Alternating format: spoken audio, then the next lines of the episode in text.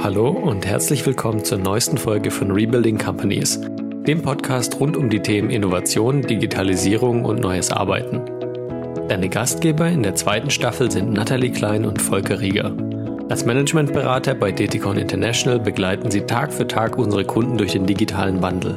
Dabei treffen sie auf inspirierende Menschen und Projekte und sammeln wertvolle Erfahrungen, die sie hier mit dir teilen. Auch in dieser Staffel beschäftigen wir uns mit der Arbeitswelt von morgen. Wie bleiben wir als Unternehmen wettbewerbsfähig im Rahmen einer immer komplexeren Welt? Wie erneuern wir unsere Organisation und ihre Geschäftsmodelle? Wie und wo werden wir künftig arbeiten? Wie etablieren wir eine neue Lern- und Veränderungskultur in Unternehmen? Wie verankern wir agile Methoden und das dazu passende Mindset? Und nicht zuletzt, wie rüsten wir uns für die Zeit mit und nach Corona? Hier findest du nicht nur Antworten auf diese Fragen, sondern auch eine Menge Hörvergnügen und hoffentlich wertvolle Impulse. Viel Spaß! Guten Tag und herzlich willkommen zu einer neuen Folge Rebuilding Companies, dem Podcast der DTCon International zu den Themen Innovation und Change im digitalen Zeitalter. Mein Name ist Nathalie Klein. Heute zu Gast bei mir Nikolaus Klein, geschäftsführender Gesellschafter der Krammer Redaktion Service GmbH in Düsseldorf. Hallo Nikolaus, schön, dass du heute da bist. Hallo Nathalie, ja, vielen Dank und vielen Dank für die Einladung zu diesem Podcast. Ja, gerne doch. Wir freuen uns schon. Ich starte auch direkt mit der ersten Frage, beziehungsweise schaue erstmal, wer bist du und was machst du? Du bist Volkswirt und gelernter Journalist. Seit mehr als 25 Jahren bist du Chefredakteur der RAS, einer Fachzeitschrift für Gebäudetechnik. Soweit, so analog. Vor gut 15 Jahren dann ein neuer, unerwarteter Weg, die Gründung von SAK TV. Weg vom Printgeschäft und hin zu einem Medienportal für audiovisuelle Inhalte zu den Themen Sanitär, Heizung und Klima. Heute betreibt ihr sogar ein Green Room Studio, wo ihr neben Eigenproduktionen auch für andere Unternehmen produziert. Wie kam es dazu? Was waren die Beweggründe? Ja, die Motivation für solch einen Wandel ist meistens ganz einfach erklärt. Es ist äh, oft der wirtschaftliche Zwang. Allerdings muss ich sagen, hinzu kam, dass wir uns schon länger im Verlag damit auseinandersetzen, man hatte ja schon das Internet 1.0 äh, mehr oder weniger hinter sich gebracht und gesehen, damit ist kein, ja, kein Geld zu verdienen. Und äh, man war schon auf dem Weg, wo, wo geht es noch hin, wo kann man ähm, ja, Profile entwickeln oder Inhalte entwickeln um die Zielgruppe äh, anders zu erreichen. Und äh, das Thema Video war schon da, die Neugierde darauf war schon da. Und so kam eins zum anderen durch Messebesuche, wo Videokameras immer äh, häufiger wurden, äh, Anfang der 2000er. Ähm, ja, kam die Idee zustande, gut, wir können auch mal überlegen, Videocontent zu produzieren für einen, wie du es eben schon richtig gesagt hast, klassischen Fachverlag mit äh, Fachzeitschriften, Fachbüchern, war das natürlich ein, ein ja, ein schwieriges Umdenken, auch ein kostenintensives Umdenken, denn äh, Videokameras entsprechend damals, man erinnert sich, wie sich äh, Speichermedien und und und von den Preisen her entwickelt haben, war schon eine, eine Idee, ähm, ja, die nicht so einfach war. Okay. Und welchen Benefit habt ihr genau für die SHK-Branche gesehen, also Sanitär, Heizung und Klima? Ja, lass mich da ein bisschen ausholen. Ähm, der Benefit war so, dass unsere Hauptzielgruppe ist das klassische Fachhandwerk. Das heißt also äh, vom Handwerksunternehmer bis hin zu seinen Mitarbeiterinnen und Mitarbeitern, die ähm, ja oft nur auf Baustellen unterwegs sind und ähm, ich sag mal jetzt nicht die Zeit haben wie wir, die am Schreibtisch vielleicht hin und wieder sitzen, dann auch Inhalte zu lesen oder auf andere Art und Weise zu bekommen, äh, gerade wenn es um Fort- und Weiterbildung geht. Und man darf ja nicht vergessen, ähm, ich muss daran nochmal erinnern, äh, es sei meinem Alter geschuldet, ähm, 2005, als wir da so richtig an den Start gingen. Das war auch der Start von YouTube. Es gab noch kein Smartphone.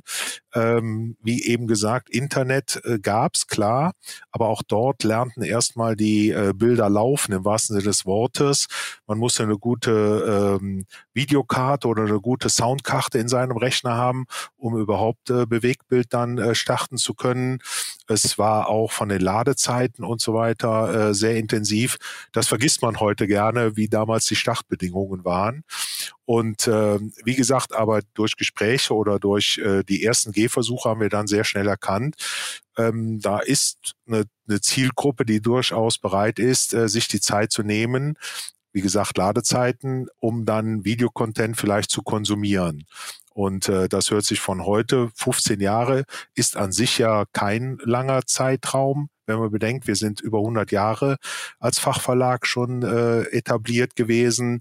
Aber letztendlich ist die technische Entwicklung halt gigantisch gewesen in der Zeit und hat auch das erst ermöglicht, aber dazu vielleicht später mehr, was wir heute darstellen oder wie wir heute im Markt damit etabliert sind.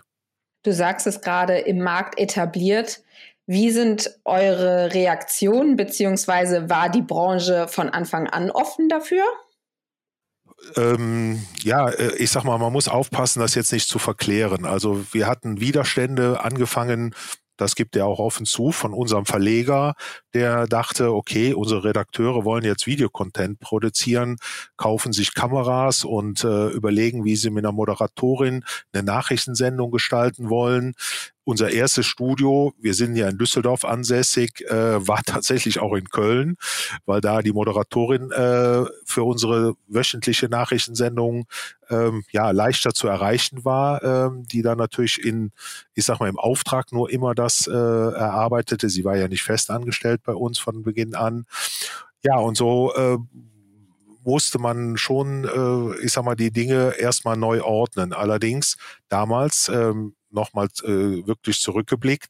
Ähm, wir konnten ja viele Fehler, wenn man so will, machen. Es war neu und das hat uns auch die Branche von Anfang an, ich sag mal, die uns begleitet haben, vier Firmen zum Start, dann auch nicht verziehen, aber schon begleitet, weil keiner war ja in der Lage, Business-to-Business-Content auf Videobasis, äh, ich sag mal, auf eine andere Art und Weise nach vorne zu bringen. Heute ist das im Wettbewerb äh, gar kein Thema mehr. Ähm, ich sag mal, an jeder ja, jede Ecke ist immer böse gesagt, aber Videocontent zu produzieren ist heute Tagesgeschäft in allen Bereichen unseres Lebens, bis hin zum Privaten, ohne jetzt YouTube, TikTok und Co. schon vorab zu nennen. Ne?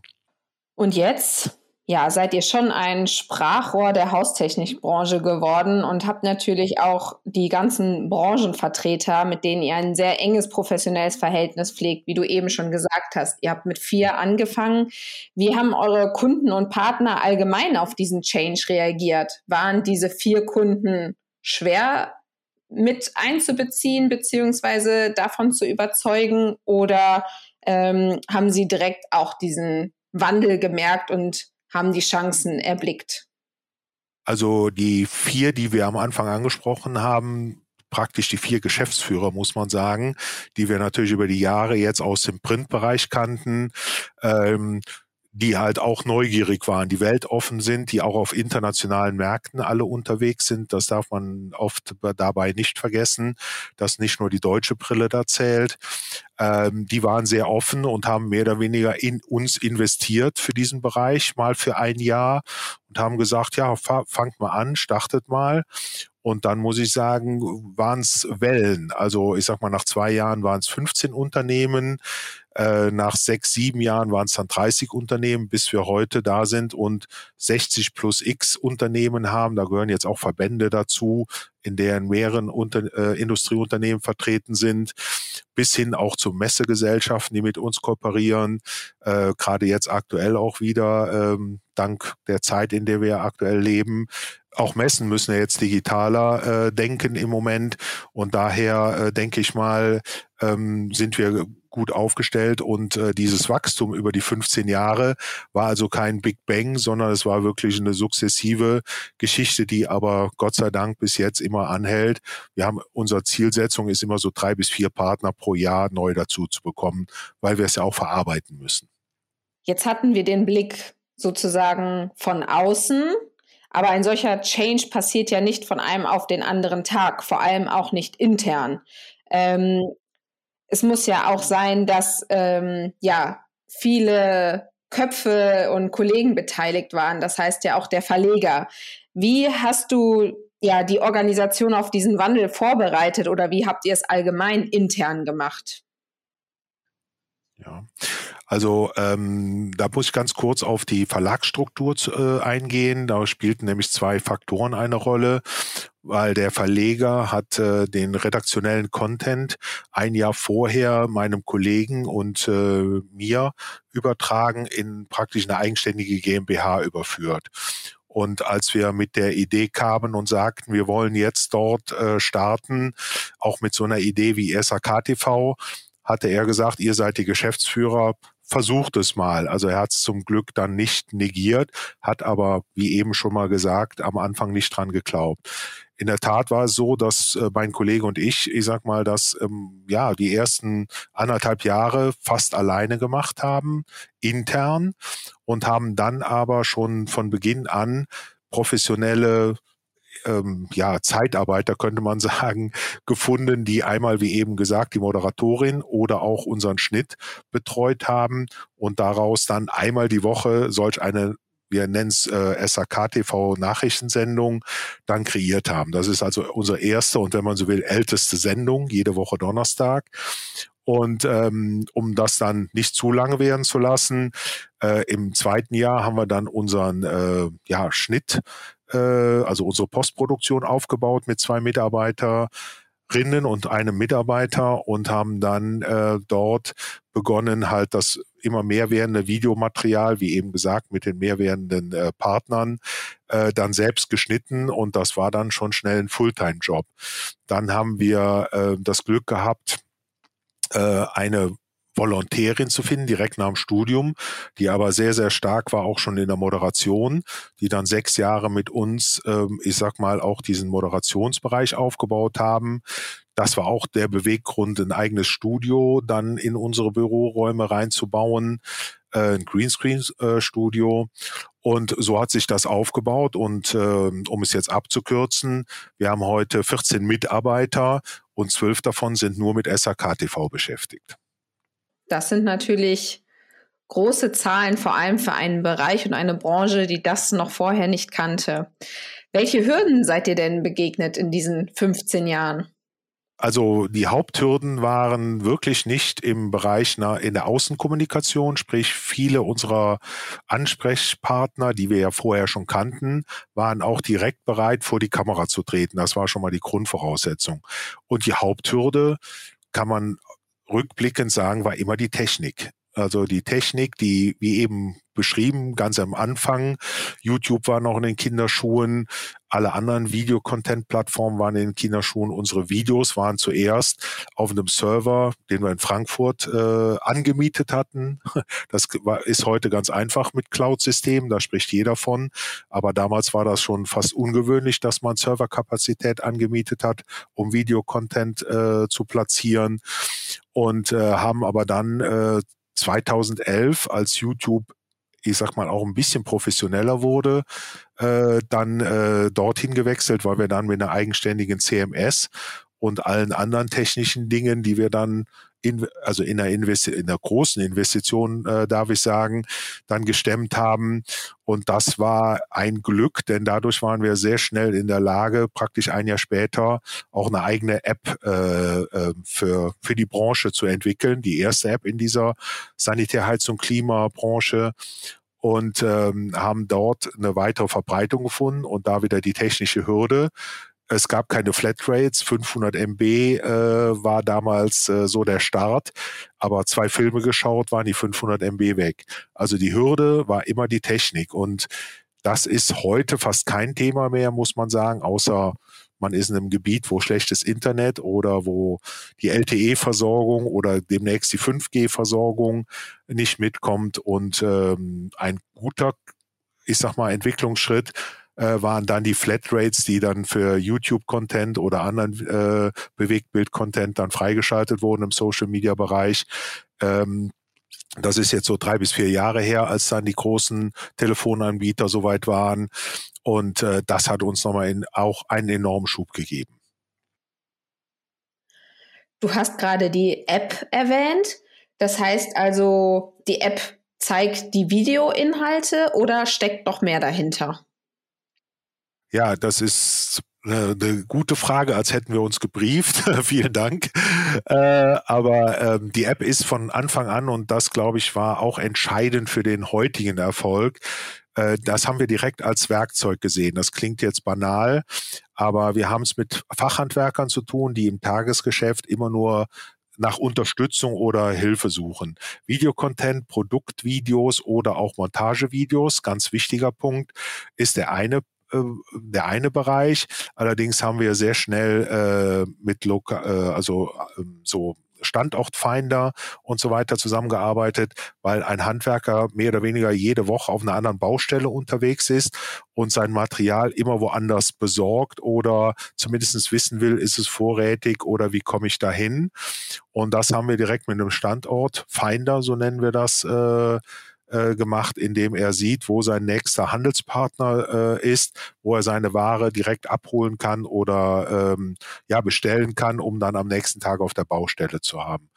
Und das haben wir in, einer, in einem nochmal großen Relaunch von äh, vor vier Jahren äh, mit einem App-Update dann eingepflegt, indem wir weitere ja, so, so ähm, Hilfswerkzeuge, kann man sagen, fürs Handwerk eingeführt worden, eingeführt haben von der Produktdatenbank über ähm, ja, äh, ich sag mal, die Hotline-Dienste der Hersteller und des Handels, aber bis hin auch, und das äh, ist immer unser Running Gag, bis zu einem Imbissfinder, äh, das ist im Moment ja auch ein bisschen schwieriger als sonst, wo er morgens seine Bäckerei äh, in seiner Nähe findet, wo er mittags, äh, ich, sag, ich sag mal, seinen Imbiss im wahrsten Sinne des Wortes finden kann oder je nachdem, wenn es auch mal ein Außendienstler der Industrie oder des Großhandels nutzt oder er mit einem, also der Handwerker mit einem Kunden unterwegs ist, kann er sich auch nochmal das Restaurant anzeigen lassen. Aber das ist im Moment ja ganz besonders schwierig oder unmöglich zu dem Zeitpunkt, wo wir hier den Podcast ja jetzt aufnehmen.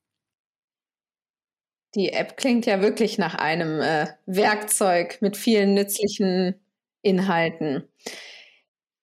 Inzwischen arbeitet ihr auch mit äh, vielen bekannten Firmen zusammen, wie beispielsweise Weiland und Willeroy und Boch, die vielen Menschen bekannt sind. Wie seht ihr die Zusammenarbeit aus? Welche Dienste bietet ihr genau an? Und ähm, ja, wie seht ihr so die Verzahnung mit den Unternehmen? Die Verzahnung, muss ich sagen, in Summe ist, äh, ist natürlich unser Markenzeichen. Das heißt, äh, wir führen in der Regel Jahresgespräche mit unseren SAK-TV-Partnern, äh, in denen wir dann festlegen, ähm, was wollen wir denn in diesem Jahr machen. Ähm, es sind oft Produktfilme, es sind Reportagen vor Ort, wo wir Best-Practice-Beispiele da auch wieder in Verbindung mit dem verarbeitenden Handwerk äh, bringen oder wo wir auch, ähm, ich sag mal, Montagevideos zusammengestalten. Was sich in den letzten Jahren entwickelt hat, ähm, und das hilft uns auch, ich sag mal, das Programm äh, in, in Gänze und in der gesamten Breite darzustellen. Wir haben jetzt im Moment über 3000 Videos auf der Plattform, die auch immer wieder aussortiert werden. Wenn eine Produktgruppe äh, veraltet ist, kann man sagen, oder nicht mehr aktuell ist, wird die natürlich auch wieder von der Plattform heruntergenommen. Und äh, um die Verzahnung nochmal darzustellen, ähm, auch inzwischen die meisten PR-Agenturen, die dann wieder für die Industrie arbeiten, äh, haben diesen Mehrwert oder diese, ja, diese, diese Mitarbeit erkannt, dass das für sie auch einen Vorteil bringt. Und wir arbeiten heute gerade mit den Firmen, die du genannt hast, aber auch mit vielen, vielen anderen Firmen, die ja teilweise Weltmarktführer sind äh, in, in diesem kleinen Bereich, wenn man so will, auch im Heizungsbereich, wenn ich da äh, neben Weiland, die du genannt hast, auch an, an Firmen wie Wolf im Klimabereich, Zehnder und, und, und denke, ähm, Hans Krohe äh, darf man nicht vergessen. Äh, da sind wir natürlich auch unterwegs und äh, können mit denen gemeinsam sagen, so wie wir uns den Videocontent vorstellen und der wird dann auch teilweise für uns erstellt und wir sind tatsächlich die Plattform, auf die es dann eingestellt wird. Und äh, dadurch ist, ich sag mal, dieses Erarbeiten von Content oder diese, diesen Mehrwert, den wir dann den Nutzern bieten können, natürlich über die, die letzten zwei, drei Jahre nochmal enorm gewachsen, was sich dann auch in den Abrufen und in allem widerspiegelt. Und das freut uns sehr, denn jeder dieser Firmen hat ja inzwischen bei YouTube und wo auch immer seinen eigenen Kanal. Er könnte, theoretisch sind wir für ihn darf man gar nicht so laut sagen, aber verzichtbar. Aber letztendlich, weil wir die Plattform sind, relativ bekannt, gut verbreitet, äh, arbeiten die Firmen sehr gerne, würde ich sagen, und gut mit uns zusammen. Ja, bei einer so starken Verzahnung mit der Wirtschaft seht ihr SRK TV bzw. eure Firma eigentlich noch als Branchenmedium im Sinne der Presse oder vielmehr als Content Hub für branchenrelevante Inhalte? Das ist äh, eine sehr gute Frage, die wir uns auch manchmal stellen. Ähm, wir wir teilen das so ein bisschen auf, ähm, indem wir sagen, wir haben äh, drei Sendeformate, die redaktionell sind. Ähm, ich darf sie einfach mal nennen. Das ist äh, jeden Dienstag machen wir eine Reportage, die redaktionell von uns komplett betreut ist. Äh, jeden Mittwoch gibt es die sogenannte Marktsendung, in dem wir Services, Aktionen oder auch äh, andere Inhalte von den äh, von der Branche und da sind nicht nur unsere Branchenpartner dabei, sondern von allen Firmen. Ähm, und dann äh, gibt es halt donnerstags, wie schon erwähnt, die die Nachrichtensendung in der Woche immer die meistgesehenste Sendung. Und ähm, aber die Produktvideos oder die anderen äh, Tools, die ich eben genannt habe, die würde ich eher in diese andere Kategorie einbringen, weil äh, letztendlich geht es darum, Inhalte, Hilfestellung, ja, ich sag mal, das, was ein Fachhandwerker, ein Fachplaner, teilweise auch, äh, ich sag mal, äh, Großhandelsmitarbeiterinnen, Mitarbeitern in ihren Bad- äh, und Technikausstellungen dann benötigen, wissen, ach, da kann ich mal schnell reinschauen, eine Suchfunktion eingeben, da finde ich vielleicht das entsprechende Video oder den entsprechenden Hinweis, auch mal eine Telefonnummer, um dann weiterzukommen. Und so gesehen ähm, sehen wir uns immer noch als Journalisten hauptsächlich, haben aber eine Plattform, äh, die natürlich Mehrwert bietet. Du sagtest eben, die Nachrichtensendung ist die stärkste Sendung. Verrätst du uns denn auch, welche Zahlen beziehungsweise ja Viewerzahlen dahinter stecken, in welchen Regionen wir uns hier aufhalten? Also in der Woche ähm, bewegen wir uns so bei Abrufen um die 40, 45.000. Das heißt, ähm, wer sich, also so ist unsere Kenntnis, kann sein, dass YouTube das jetzt bis zum Ausstrahlen dieses Podcasts ändert. Aber wenn ein Video 30 Sekunden gelaufen ist bei YouTube, ohne Unterbrechung, ohne Skippen, wird's ja gezählt. Und äh, diese 45.000 sind also diese gezählten Videos bei YouTube. Wir haben eine durchschnittliche Zusehrate von weit über 50 Prozent inzwischen. Das heißt also Abbrüche oder Skippen und so weiter. Ähm, ist nicht die Regel bei uns, was auch außergewöhnlich ist. Und äh, dann äh, kommt hinzu, wir sind werbefrei, so gesehen, wenn man das eigentliche Video des Unternehmens beispielsweise nicht als Werbung dann sieht, was es indirekt natürlich irgendwo ist. Und ähm, was ich auch sagen kann, ist noch, äh, dass wir aber Videos haben, die ja langfristig äh, vorhanden sind. Also wir haben Videos inzwischen sechs, sechs Jahre, die weit über 800.000 äh, Aufrufe haben, die also sehr speziell sind. Da geht es darum, wie wird, ich sag mal, ein Thermostat äh, äh, ausgetauscht von einer äh, Wandarmatur. Und äh, das ist äh, genau der Punkt. Wir sind im B2B-Kanal. Wir brauchen nicht äh, von heute auf morgen mit der Sendung, die wir eingestellt haben, diese hohen Zahlen an Views, sondern wir sind so die, die Marathonläufer, was diese Dinge angeht. Und so eine Nachrichtensendung hat so um die 25.000, um mal eine konkrete Zahl zu nennen. Da gibt's Ausreißer je nach Inhalt nach oben oder wie es dann wieder verlinkt wird von unseren Zuschauern äh, in den Netzwerken. Ähm, da geht's auch schon mal bis fast 40.000. Aber das sind jetzt Durchschnittszahlen, die ich eben genannt habe, die man so veröffentlichen kann. Ich komme nochmal auf ein Thema zurück, was eben schon kurz angesprochen wurde. Technisches, technische Ausstattung wie Kameraequipment war damals zum Zeitpunkt der Gründung von SAK TV eine teure Anschaffung. Die Expertise, um gute audiovisuelle Inhalte zu erstellen, hatte ebenfalls ein großes Preisschild. Heute hingegen kann man ausreichenden Content mit einem Smartphone produzieren. Spürt ihr diese Art von Konkurrenz beziehungsweise nutzt ihr es auch selber? Ähm, ja, das ist genau wie ich eben gesagt habe. Die Technik entwickelt sich ja rasant weiter. Darauf müssen wir immer wieder achten. Und äh, das geben wir offen zu. Also wir haben dieses Jahr jetzt umgestellt auf kompletten, äh, die komplette Aufnahme in 4K. Klar, jedes Smartphone kann 4K. Einige können ja inzwischen sogar noch mehr, wenn sie nicht von Apple sind. Ähm, äh, die Kameratechnik auf 4K zu bekommen, je nachdem mit Objektiven und allem, was man wir jetzt brauchen, ist schon teuer. Aber ähm, da trennen wir halt. Haben wir, wenn man so will, eine Aufnahme mit äh, äh, mit Produktvideos oder Montagevideos, die werden halt sehr aufwendig mit Licht und äh, zwei Kameraleuten und Redaktion und Skript und so weiter erstellt. Wie eben gesagt, ist es langwierig und äh, da muss man halt auch schon sehr, sehr gute Qualität äh, ähm, darstellen, denn die Firmen äh, oder wir bringen es nicht nur auf Smartphone, aufs Tablet oder auf den PC, sondern Firmen nutzen das tatsächlich auch in, im Schulungsbetrieb auf großen äh, Fernsehern äh, oder bis hin auch zu, zu hochaufwendigen Beamern bei Veranstaltungen, so dass wir da auch mit bestem äh, Material ausspielen. Also MPEG 4 oder voll komprimiert, wie wir es ja über YouTube dann ausspielen an die entsprechenden Kanäle, funktioniert da nicht. Also da muss man unterscheiden. Aber durchaus, und das mache ich persönlich auch, wenn ich äh, äh, irgendwo hinfahre. Ich habe immer mein Smartphone-Tonequipment dabei äh, und äh, habe auch schon das eine oder andere Interview mit dem Smartphone aufgezeichnet, das dann in unserer Nachrichtensendung lief, um einfach schnell und flexibel zu sein.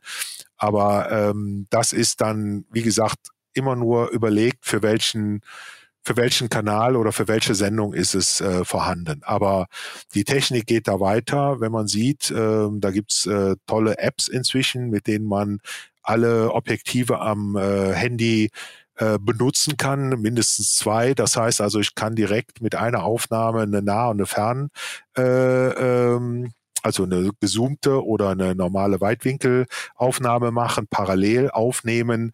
Das bringt natürlich jetzt Chancen, äh, auch mit Smartphone-Content tolle Ergebnisse äh, darstellen zu können. Du sprichst von dieser Einfachheit, heute Videos oder Videocontent zu produzieren. Hat sich dadurch auch ernstzunehmende Konkurrenz ähm, ergeben?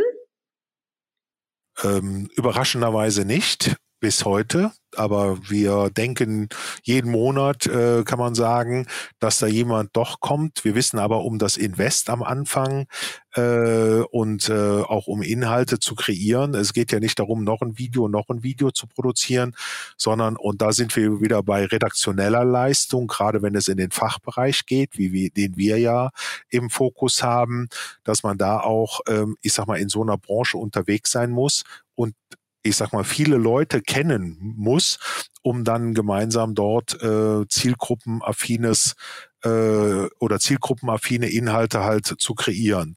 Und ähm, da denken wir, wenn es Wettbewerb gäbe, es gab zwischendurch den einen oder anderen Versuch von Mitbewerbern im Verlagswesen in unserer Branche. Da gibt es genug Verlage, die tatsächlich unterwegs sind, die aber, ich sag mal, diesen Videobereich ähm, so noch nicht äh, ja für sich entdecken konnten, so möchte ich es mal vorsichtig formulieren.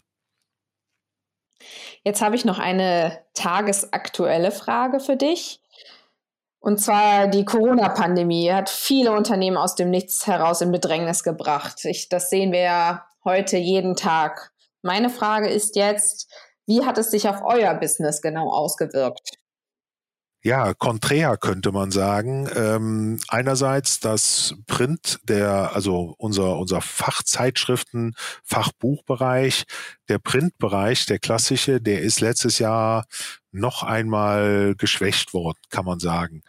Und äh, äh, deshalb äh, so konträr oder so diametral anders. Ähm, unsere digitale Plattform SAK TV hat Zuwächse von 20, 25 Prozent auch in den Umsätzen einfach erreichen können. Und ähm, dieses Jahr hat, also die ersten zwei Monate liegen ja gerade hinter uns, ähm, wenn ich das als Zeitfenster mal sagen darf. Und auch dieses Jahr hat sich das nochmal deutlich gesteigert. Also wir haben jetzt die beiden Monate, YouTube gibt hier immer so eine Möglichkeit, äh, praktisch alle Zeiträume, aber wir nehmen immer diesen 28-Tage-Zeitraum in der Analyse dort.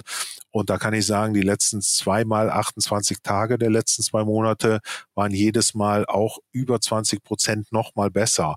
Und man darf ja nicht vergessen, wenn ich das nochmal einpflegen darf, unsere Zielgruppe sind über alles gesehen. Also da ist nicht nur das Fachhandwerk, sondern auch alle anderen Branchenteilnehmer aus Industrie und, äh, und äh, Fachhandel äh, liegt bei 500.000. Davon sind 300.000 im Fachhandwerk beschäftigt. Das heißt also, wir haben eine überschaubare Zielgruppe, die wir hier angehen, die auch nicht wächst. Im Gegenteil, das Fachhandwerk ähm, ja, wächst nicht, äh, äh, wie man weiß, sondern es hat Probleme im Nachwuchsbereich, in, äh, im Fachkräftebereich.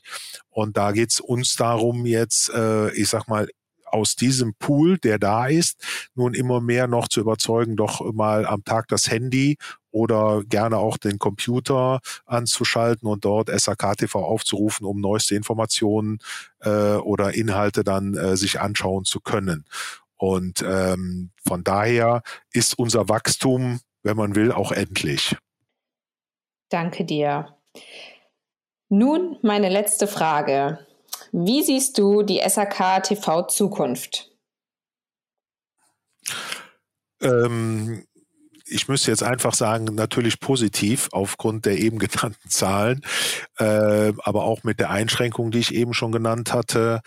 Ähm, wir denken, dass wir äh, aufpassen müssen, einfach zu schauen, welche Technik oder wie wird in, wie wird vielleicht in, im nächsten Jahr schon, ich gehe mal ganz bewusst auf diese äh, kurze Zeitspanne, ähm, wie werden Inhalte, auch Brancheninhalte, also ich sag mal so B2B-Content konsumiert.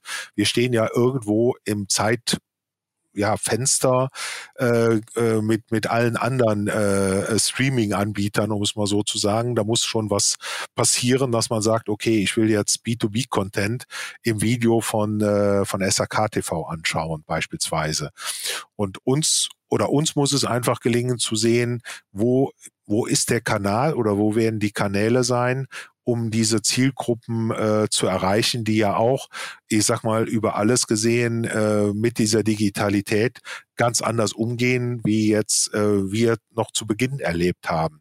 Das heißt also, wir müssen schauen, äh, wird YouTube der Ausspielkanal bleiben oder geht da rechts und links jemand vorbei? Ähm, Vimeo spricht ja kaum jemand von, ist aber im Musikbereich fast der größere oder bessere Kanal in Deutschland. Ähm, was passiert mit so, so ähm, ja, gehypten Apps im B2C-Bereich wie TikTok oder wenn man jetzt sieht, Clubhouse, wo nur miteinander, wie wir jetzt praktisch einen Podcast machen, ja auch äh, sprechen, müssen wir sowas andenken und da ein Gefühl immer wieder zu behalten, auch mit unseren jungen Mitarbeiterinnen und Mitarbeitern äh, äh, zu hören, wie, wie konsumiert ihr, was, was seht ihr, wo kommt, wo kommt äh, ja die nächste App oder die, die, die nächste Social Media Sache um die Ecke. Das wird unsere Herausforderung sein. Und wenn uns das halbwegs gelingt, ähm, ich sag mal, da up to date zu bleiben, denke ich mal, wird äh, diese Inhaltvermittlung an eine genau definierte Zielgruppe auch per Video oder ähm, ich sag mal mit den eben ergänzenden Inhalten für uns auf Sicht erstmal eine, eine, eine gute Sache bleiben, ähm, ohne, und das darf ich vielleicht abschließend nochmal sagen, ähm, den Wert von gedruckten Medien äh, ganz hinunterfallen zu lassen. Ich denke schon, dass auch ein Mehrwert an echten gedruckten Sachen uns erhalten bleibt, aber noch, ich sag mal, noch spezifischer und noch zielgenauer. Aber das ist äh, Glaskugel schauen, äh, wie man ja im Moment fast gar nicht sagen darf. Denn äh, wie die Zukunft äh, wird oder was dazwischen kommen kann, das haben wir ja die letzten zwölf Monate alle erleben dürfen oder müssen, wie du eben gesagt hast auch. Ne? Danke dir für dieses super interessante Gespräch. Danke auch, dass du dabei warst und ich glaube, ich kann nur noch sagen, weiterhin viel Erfolg bei der ja, Umsetzung von SHK TV Weiterentwicklung. Ich bin gespannt, ob man euch dann bald auf TikTok oder in anderen Medien noch weiterhin anfinden kann. Vielen Dank. Ja, vielen Dank auch, äh, Nathalie. Und äh, ja, ich kann nur sagen, also wir haben es gewagt, jetzt vor einem Monat, haben wir lange nicht gemacht, tatsächlich jetzt auch bei Instagram zu sein. Also so gesehen äh, geht's weiter und auch äh, dir und euch alles Gute und viel Erfolg weiterhin mit diesem Podcast-Format und vielen Dank, dass ich dabei sein konnte. Das war's für heute mit der neuesten Folge des Podcasts Rebuilding Companies. Wir freuen uns, wenn du uns abonnierst und uns weiterempfiehlst. Bis zum nächsten Mal.